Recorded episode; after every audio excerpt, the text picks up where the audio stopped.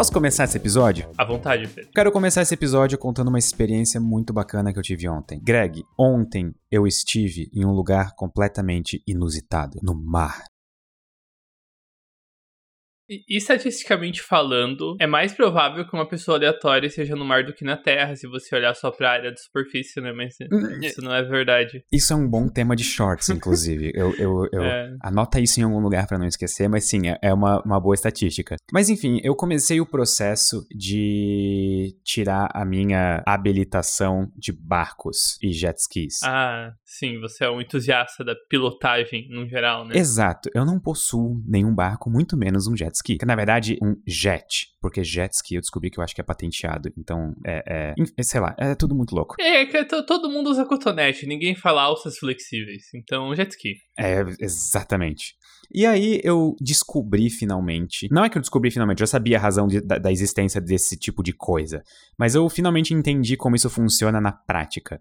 Por exemplo, Greg, vamos supor que você está vendo um avião voando no céu e você vê. Uhum. O, o, que, que você vê? Geralmente, me, me, descreve um avião de noite. Tu tá vendo um avião no céu, o que, que tu vê? Luzes piscando. Tá. Alguma cor específica? É, eu sei que tem verde e tem vermelho. Exato. Por que o verde e o vermelho? Verde é quando o avião tá vindo na sua direção e vermelho indo embora, ou o contrário, eu não sei qual é qual. Quase. Da mesma, Quase. Isso, isso ah. funciona tanto para drones, quanto para aviões, quanto para embarcações, navios. Uhum.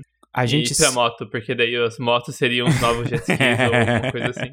Su é, e surpreendentemente, jet ski é considerado uma, uma embarcação miúda, então não precisa de luzes. Mas ah. entraremos nisso depois. Cara, provavelmente vai ter algum oficial da Marinha ouvindo nosso podcast e me xingando depois, mas tudo bem, eu, eu assumo o risco. Mas especificamente sobre as luzes, elas são colocadas de um jeito interessante. É, num, num, navio, por exemplo, a luz verde é colocada na direita. E no avião também. Uhum. E na esquerda. Que é o westboard ou o bombordo, Pedro? Ele é o boreste. Boreste. Boreste. Tá. E bombordo é o lado esquerdo. E é a luz vermelha. Ah. E aí que vem a coisa interessante. Isso funciona para todos esses tipos de embarcações, inclusive para drones, que a galera, tipo aqui em Balneário Camboriú, pelo menos, eu vejo tipo, todo dia de noite alguém pilotando um drone e aquelas duas luzes vermelha e verde distintas. Só que a ideia é a gente saber qual que é a orientação de uma embarcação, um drone ou um avião da gente só olhando para essas luzes. Então, se a luz verde sempre está no lado direito e a luz vermelha sempre está no lado esquerdo, tu concorda comigo que se tu olhar para o céu de noite e ver uma luz vermelha na direita e uma luz verde na esquerda, tu vai estar vendo uma aeronave, uma embarcação que está vindo na sua direção? A menos que ela esteja andando de marcha ré, sim. Exato, é. Eu tô zoando. Não, mas, mas é... Depois eu chego nesse ponto, calma, isso é um ponto importante. Uhum. Isso vai ficar, isso fica ainda mais fácil para avião, porque avião só tem uma movimentação possível no céu. Pera. Duas, na verdade. ou ele tá voando, é, ou ele tá voando, ele tá caindo, entendeu? Então a gente espera que ele sempre esteja voando. E assim, voo nada mais é do que uma queda bem planejada. se você cai devagar o suficiente para chegar onde você quer. Como é que o Lito me disse uma vez que é, não existe pouso bem sucedido, existe é, pouso bom e um pouso ótimo, uma coisa assim, que é. Uhum. E, e, enfim, continua. Então, se a gente vê a luz vermelha na esquerda e a luz direita é a verde, significa que a embarcação ou o avião está se afastando de nós, ou pelo menos está com o rabo virado para nós. E se a gente vê só uma luz vermelha? A gente está olhando para lateral. Exato. Não... Qual lateral? Eu, eu, eu, eu, não tenho uma memória tão boa para lados assim. é o... eu, eu, ainda tenho que mexer qual mão que eu escrevo quando eu penso do lado direito. ah, ok. É o lado esquerdo. E o ah, lado, se a gente vê só uma luz verde, tá. a gente vê o lado é, direito da embarcação. E eu não sei porquê, mas eu achei isso fascinante, sabe? Isso é uma coisa que não deveria ter entrado tão fácil na minha memória e simplesmente entrou. Porque eu sempre via essas luzes e eu pensava, cara, deve ser muito chato decorar o que, que acontece com cada lado e tudo mais. Mas não, acontece que é bem fácil. Existe uma técnica, Greg. Vermelho fica na esquerda e o coração humano fica no lado esquerdo do nosso peito. Então eu sempre meio que lembro, hum, vermelho, coração, sangue, sabe? É, é isso. Enfim, essa foi a minha curiosidade aleatória do dia de hoje e eu amei pilotar barcos. Eu descobri uma nova paixão na minha vida, basicamente. Eu fico feliz, é, é sempre divertido quando descobrimos novas paixões. Eu, eu também descobri uma. Não uma nova paixão, eu, eu já sabia que eu tinha, mas eu é, recentemente recebi o meu presente de Natal extremamente adiantado, porque tava em promoção, que eu queria. Mas é. Deixa eu chutar, deixa eu chutar, eu... deixa eu chutar. Tá, vamos ver. É vamos bem ver. básico, essa é a dica. É algo bem simplesinho. Tá, é. Só me diz, é, é, eletrônico ou é. De propósito não é eletrônico. Existe uma versão eletrônica do que eu ganhei, mas é manual. Cara, tu ganhou um livro? Não. Ah, tá. Eu ganhei um moedor de café. Nossa! E Isso é um presente muito bom pro Greg. É, exatamente. A, a minha namorada que me deu. E daí, agora, quando eu tenho a vontade de tomar um café especial, eu compro um grão mais carinho que eu comprei e moo na mão. É até bom ser moador manual, porque eu não vou consumir o grão de café rapidamente. É realmente só para momentos especiais, ou quando preciso trabalhar desesperadamente. E tá sendo divertido moer grãos de café. Eu ainda, ainda estou na fase lua de mel com objetos, sabe? Greg, se isso for mais ou menos que nem a experiência de começar a fazer pão, eu tenho péssimas notícias pra ti, porque daqui a pouco tu vai estar É, gastando eu- muito dinheiro com formas, com novos métodos de extração da cafeína. É. Com- Vai, vai ser bem engraçada essa jornada. Bem, eu, eu gosto de cafeína e eu me dou bem com cafeína, tenho uma relação que eu queria ser saudável com café, então eu vou, vou continuar explorando esse novo mini hobby aí. O quanto tu gosta da cafeína? Você falou um negócio interessante. O quanto que tu gosta da cafeína e o quanto a cafeína conseguiu te enfeitiçar. É que eu tenho um paladar muito amigável a gostos amargos, e eu noto isso em outros sabores também. Eu gosto de sabores amargos complexos. Então, café de mais qualidade é algo que eu realmente penso, nossa, esse sabor é muito bom. Curioso. Tanto que eu gosto de bebidas alcoólicas pelo sabor amargo do álcool, quando é uma bebida boa, sabe? Não uma vodka de 10 pila, sabe?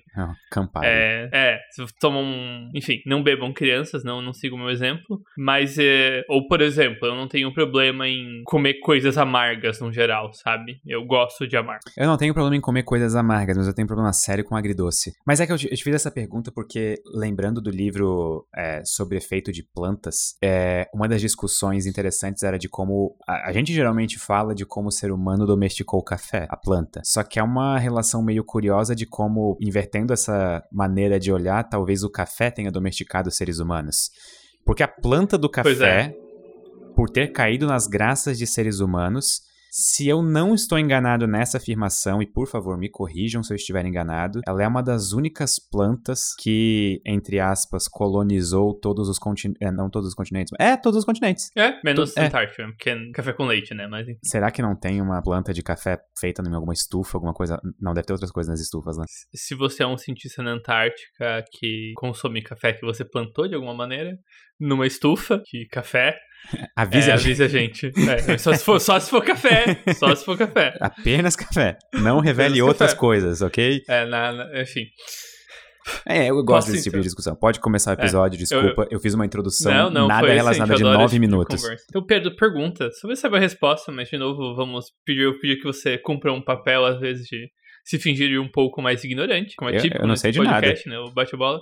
Quantos elementos foram descobertos por causa de explosões nucleares? Inclusive, tem uma excelente pergunta pro Synapse Quiz, né? Nossa, calma, é porque Di- diretamente de uma explosão nuclear. Tipo, explodiu a bomba, acharam um elemento. Nessa ordem. eu não E é, não. Assim, de cabeça não sei do elemento. Eu só sei daquele mineral que só existe. É um composto mineral que só. É tipo um vidro. Que só existe, se eu não me engano, em Trinity, onde explodiu a primeira bomba nuclear. Tá, então a resposta é dois elementos. Que é um a mais do que esperavam. É, é, é um a mais do que o único cara que achou que era possível esperava.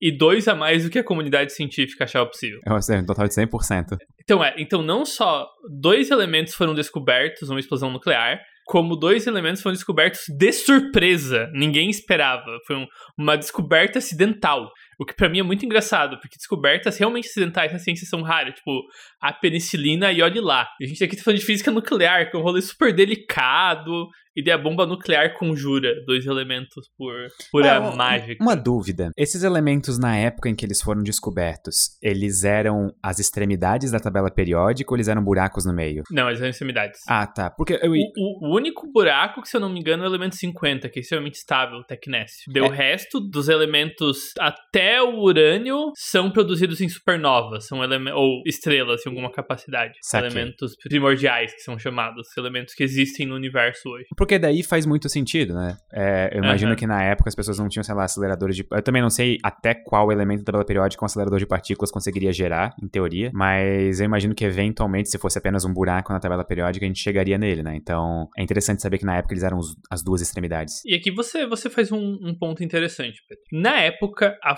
forma de criar novos elementos ainda não eram os aceleradores de partícula. Qual que Existiam era? aceleradores de partícula, inclusive um dos caras trabalhou na bomba que inventou eles. É, então vamos lá. Primeiro, explica como você está pensando em usar um acelerador de partículas para achar um elemento novo, porque isso vai me ajudar a explicar o que eu quero depois. Tá, eu imagino que a gente pode, por exemplo, o, o, é, fazer fusão nuclear, basicamente, dentro de um acelerador de partículas. Me corrija se eu estiver errado em algum momento, mas a gente pega dois núcleos atômicos é, de massas x e y, vamos supor, e a gente espera que depois de colidir eles a altíssimas velocidades, as condições nessa colisão sejam possíveis para desencadear uma fusão nuclear.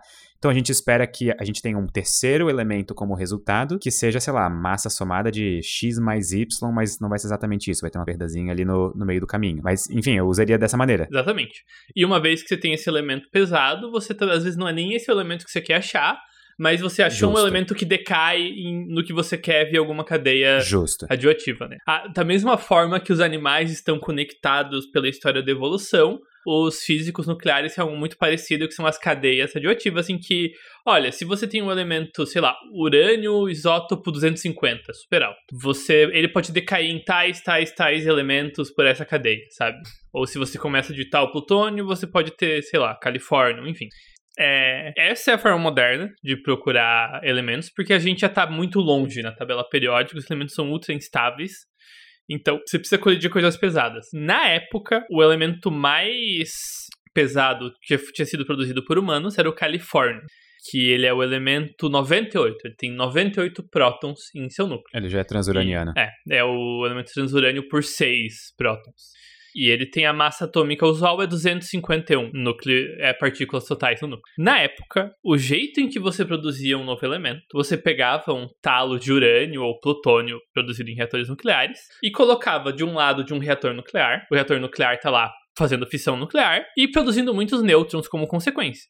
E daí você torcia para essa sua porção de material de plutônio absorver nêutrons virar um isótopo extremamente pesado, tipo, é, plutônio 254, plutônio 240 e muito, sabe? E daí você torcia, novamente, para que esse plutônio pesado decaísse nos elementos novos. E até uma das razões que a gente conseguiu descobrir esses elementos por acidente era porque o Albert Ghiorso, ele estava trabalhando numa equipe que estava se preparando para fazer esse exato experimento para achar os elementos após o Califórnio. Eles iam botar plutônio 244 num reator nuclear e esperar aquilo virar plutônio 254 e decair nos elementos 99 e 100, certo?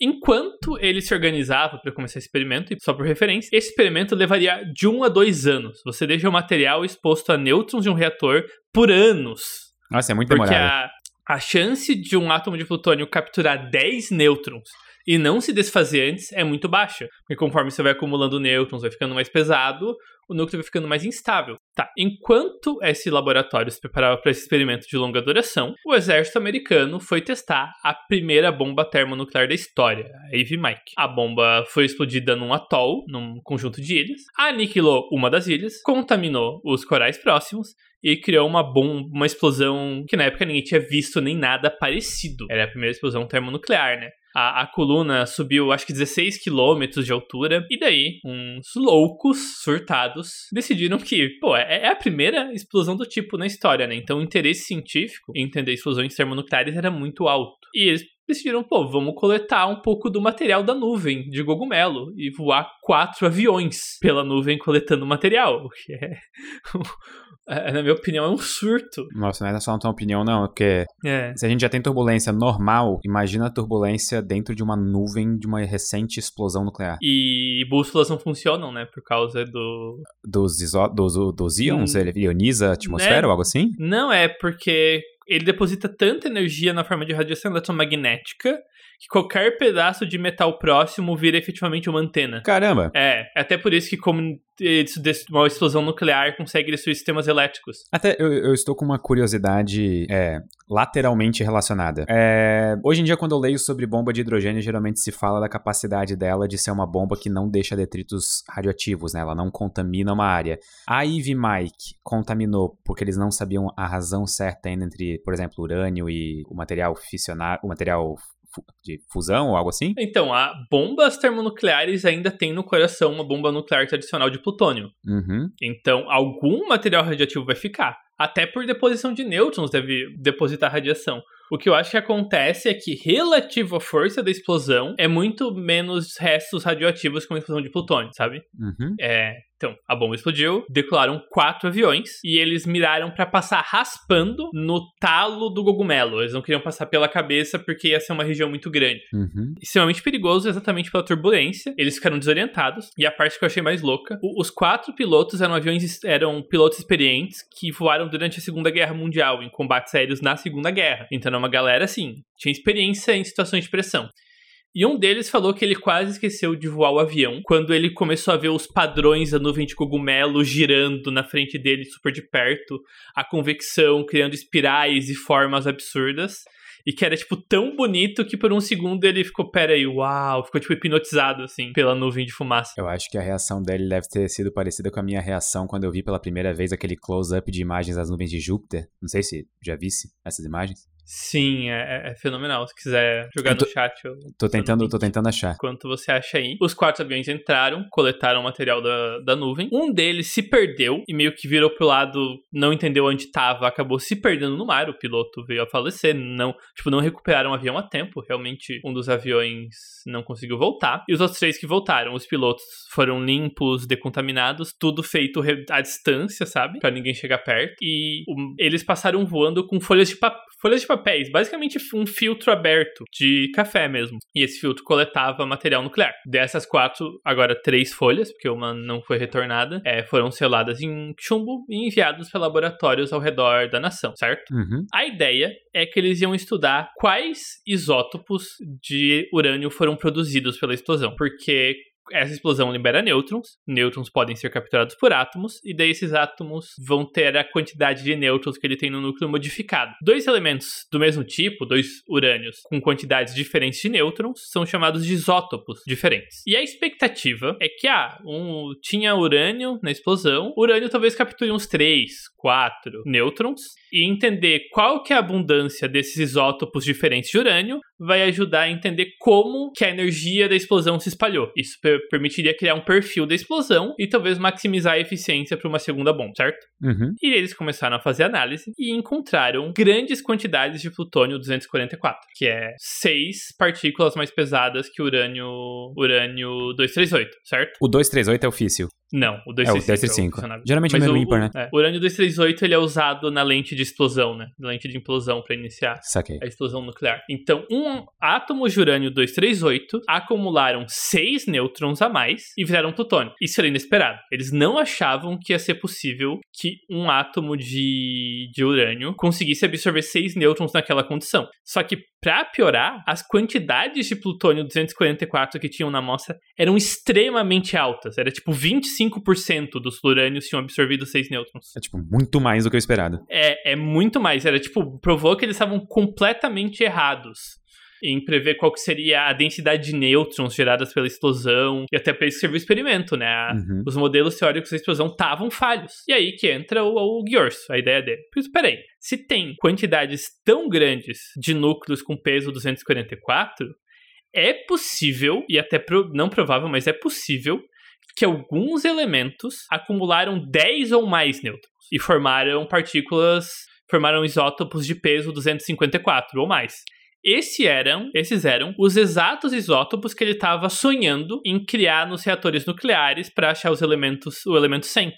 Pessoal, peraí, talvez essa bomba tenha feito o meu trabalho por mim? Porque se essa bomba produziu urânio 254 ou plutônio 254, esses isótopos podem, teoricamente, decair nos elementos 99 e elemento 100. E ele precisava, então, pensou, pô, será que se eu pedir muito material da explosão eu consigo? Porque talvez eu consiga achar esses isótopos. E o pedido dele foi amplamente desacreditado. Fora uma outra pessoa, ninguém levou muito a sério a ideia de que uma explosão nuclear teria produzido novos elementos. Mas mesmo assim, não custava nada. Eles buscaram 200 quilos de coral próximo à explosão, que foi contaminado pela explosão, e mandaram pra esse cara. E 200 quilos é muita coisa. Cara, E ele precisava É. processar 200 quilos de coral e separar os elementos leves dos elementos pesados e repetindo o processo até conseguir separar os elementos mais pesados possíveis, certo? Uhum. Isso não cabe num laboratório. Então a, a, a história é que eles montaram gigantescas banheiras de banho químico fora do laboratório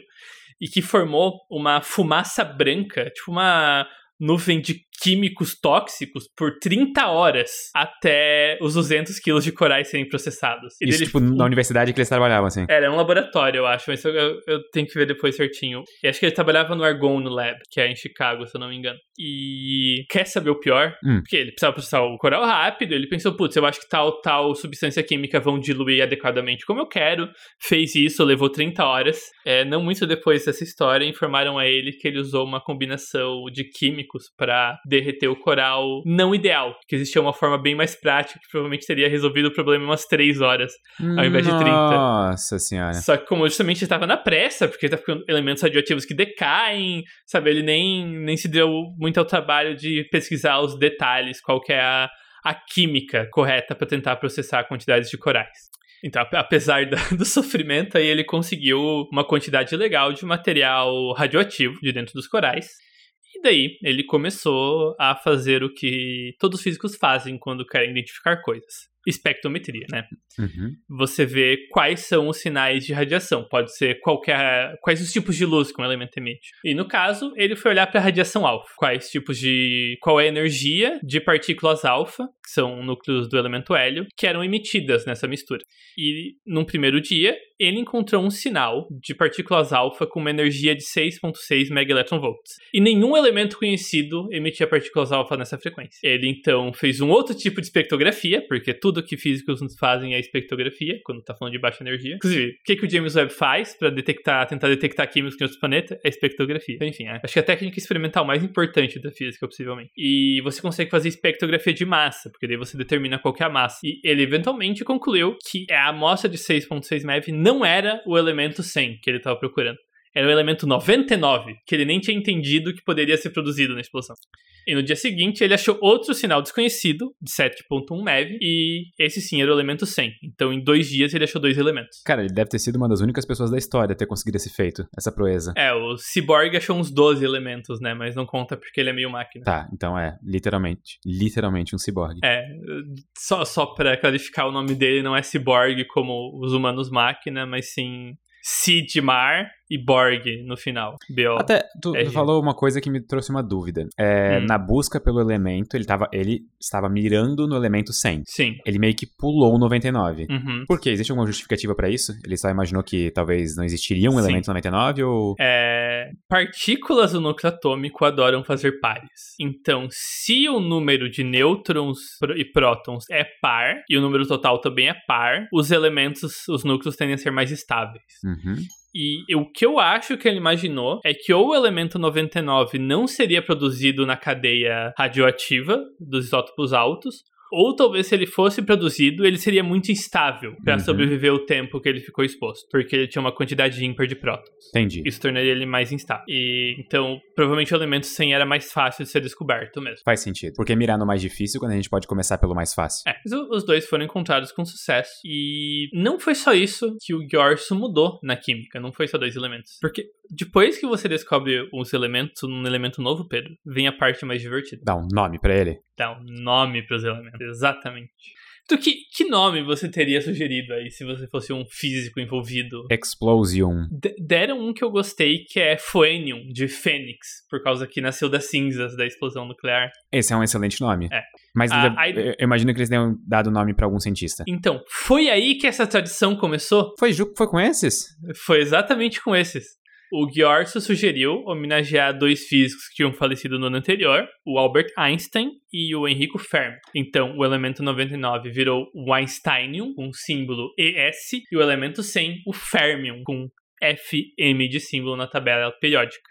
E desde então, todos os elementos seguintes foram atribuídos em homenagem a algum cientista. E lá vai o Pedro conferir a tabela periódica pra ver se tá certo. Não, é, enquanto tu faz, eu, eu, literalmente abri a página aqui porque eu tô lendo a página do Férmio e eu fiquei maravilhado que, pô, 17 radioisótopos já foram identificados. E o mais estável deles tem meia-vida de 100 dias, isso é muito pouco. É, exatamente, então... Cara, isso é muito fascinante. E, e eu acho muito legal quantas historinhas pessoais e de. Sabe? Pra, pra mim, eu acho que as descobertas científicas são legais. Né? Isso pra mim, o que realmente me encanta na ciência, agora que sou uma pessoa um pouco mais madura, é justamente o quantas histórias pessoais são contidas em uma única descoberta científica, sabe? Eu, eu acho que eu entendi o que tu quis, mas em que sentido? Assim, eu vou pedir para ser um pouco mais. Eu acho que é, ciência é ciência, certo? Uhum. Mas o fazer ciência não é científico. Fazer ciência é um fenômeno social. Uhum, sim. E como fenômeno social, ele permite que a gente observe como que é a natureza, aspectos da natureza humana. Uhum. E, e quantas histórias tem que a gente pode usar para encontrar significado e entender melhor como nós humanos pensamos e lidamos. Até porque eu acho que é um dos fenômenos sociais mais ambiciosos, eu diria, porque é literalmente humanos se jogando contra o desconhecido de um universo que nada garante que é possível entender o universo. Não existe nenhuma lei cósmica que força o universo a ser descritível em regras compreensíveis para nossa cabeça. E mesmo assim a gente vai lá e, e, e tenta. Tenta cutucar ele com rea, é, reações químicas, fusão nuclear, explosões e, e vendo o que dá. às vezes por razões maliciosas, como para fazer uma bomba e entender melhor como explodir os soviéticos e às vezes por motivação mais positiva e talvez entender um pouco melhor como produzir energia nuclear de forma segura e esse tipo de coisa. E eu acho que essa observação é extremamente importante, principalmente no mundo de hoje que a gente vive, assim, que eu vejo cada vez mais uma certa resistência bem é, ferrenha ao, digamos, ciência como um todo, sabe? É, isso não é um problema exclusivo da nossa época, sabe? Isso já acontece historicamente. Mas eu acho que nessas pessoas talvez isso nasça dessa ideia, muitas vezes errada, de que sabe, a, a ciência, tipo, é a, sei lá, é, é, ela não é nada, ela é um método. Ela não existe no mundo real sabe? O método científico ele não existe na natureza. Então a gente não descobriu o método científico, a gente desenvolveu ele para justamente usar ele a nosso favor, fazendo o que a gente quiser fazer.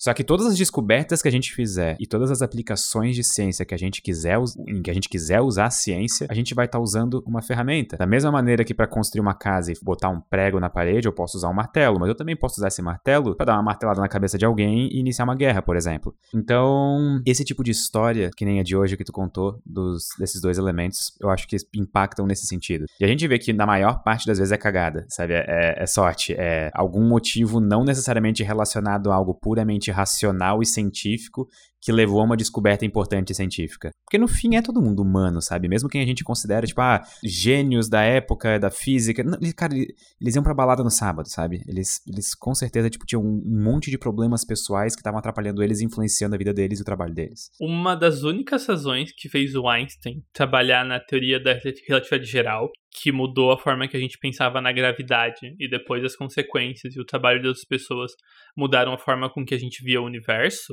não era porque o Einstein olhou para, por exemplo, o fato que a gente não sabia explicar a órbita de Mercúrio hum, a teoria da gravidade está errada. Não tinha nenhuma razão física muito boa para achar que a gravidade de Newton estava assim errada. A razão que o Einstein perseguiu essa ideia é porque ele era muito fã de um filósofo. E ele gostava muito das ideias desse filósofo, Ernest Mach, e ele queria criar uma transformar a filosofia dele em matemática, em física bem feita. E uma das questões que o Mac defendia é que não dá para descrever o universo, digamos, a partir de uma versão ideal dele. É, por exemplo, tempo e espaço são sempre puramente relativos. A gente não consegue, só faz distância só fazem sentidos quando são entre dois objetos. 100 metros no vácuo não existem. O que existe é dois objetos que estão a 100 metros de distância. E um dos problemas que o Einstein via na ideia do Newton, quando olhando da perspectiva da filosofia, é que o Newton exigia que o espaço fosse absoluto, independente da, de tudo, que o espaço existisse por si só. 100 metros poderiam, podem existir no vácuo para Newton.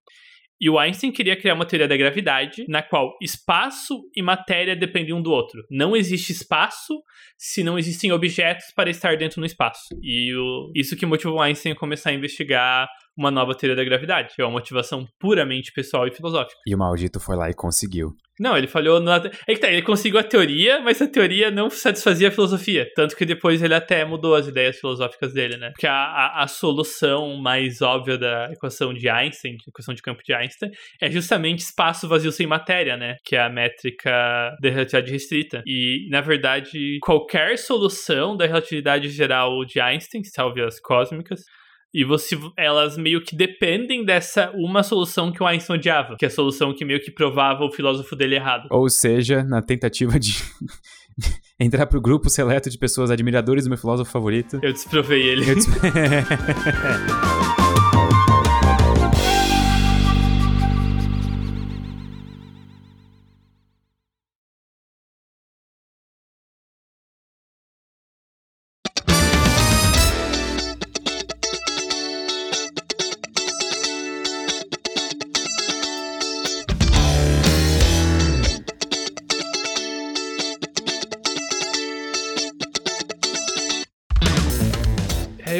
curiosidade para compartilhar, Pedro. Ah. E eu acho que é, é, meio curiosidade e meio uma certa correção a uma coisa que a gente falou brincando algumas vezes. E eu entendo que era na brincadeira, mas é até bom usar isso de oportunidade para talvez falar algo um pouco mais educativo. Né? Que existe um preconceito no mundo que precisa ser corrigido, Pedro, um estigma. Qual estigma? De que a Austrália é o continente mais perigoso do mundo. Não é? Então, é, eu recentemente olhei em mais detalhes. A Austrália tem sim um número significativo de animais perigosos. Esse número não é especialmente mais alto que, por exemplo, é a floresta amazônica. Ou, sinceramente, acho que até a meta atlântica, quando ela estava preservada. Uhum. O que acontece é que a Austrália tem uma história evolutiva muito única. Porque há 130 milhões de anos atrás, Antes dos dinossauros serem extintos, a Austrália se separou do resto do mundo. E lá virou meio que a sua própria bolha de evolutivo. Tanto que surgiram muitas espécies únicas que só existem na Austrália. Inclusive, um, tem tipos de, por exemplo, cobras venenosas que foram extintas no resto do mundo, só que nunca foram extintas na Austrália porque lá tinha as pressões evolutivas únicas. Uhum. Então, a Austrália é perigosa porque, enfim, o ambiente selvagem é perigoso.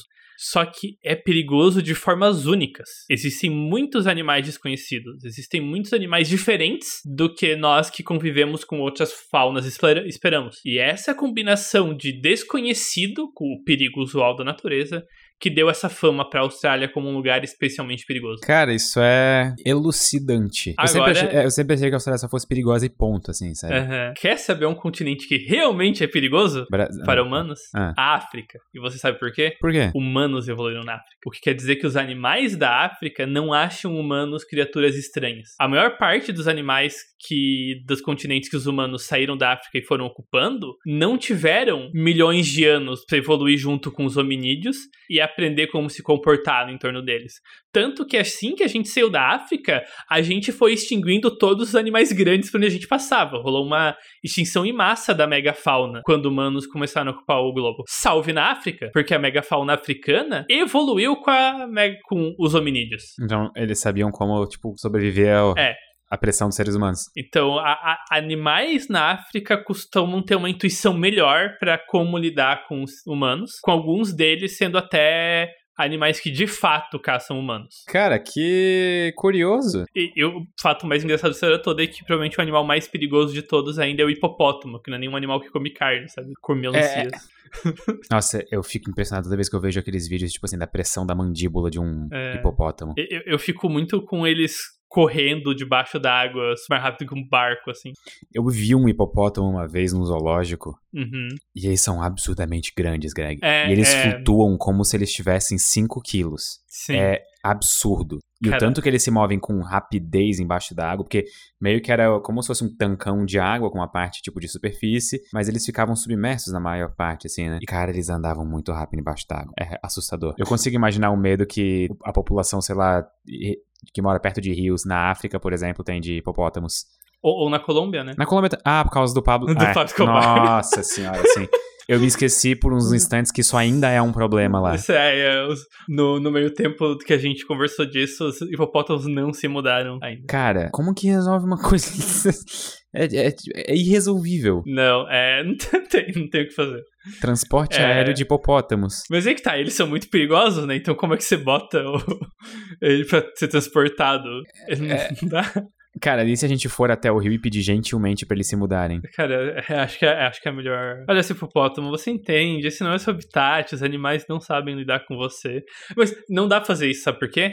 Hum. O hipopótamo podia olhar. Tá, humano, esse aqui também não é seu habitat. O que você tá fazendo aqui? Volta pra África comigo, pô. Você é da África também? É, daí não, não vai dar certo. Ele pode retrucar o nosso argumento. E aí a gente entra num futuro distópico em que humanos e hipopótamos convivem em harmonia, em que a gente volta esse... juntos pra África e. e Através gente... do avanço da genética e a gente recria toda a megafa megafauna que a gente extinguiu.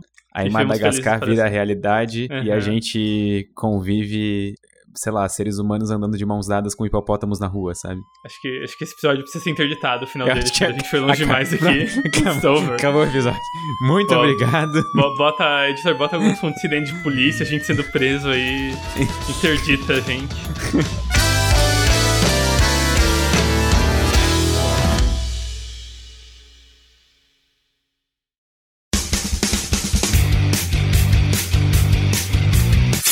Cortes, edição de podcast.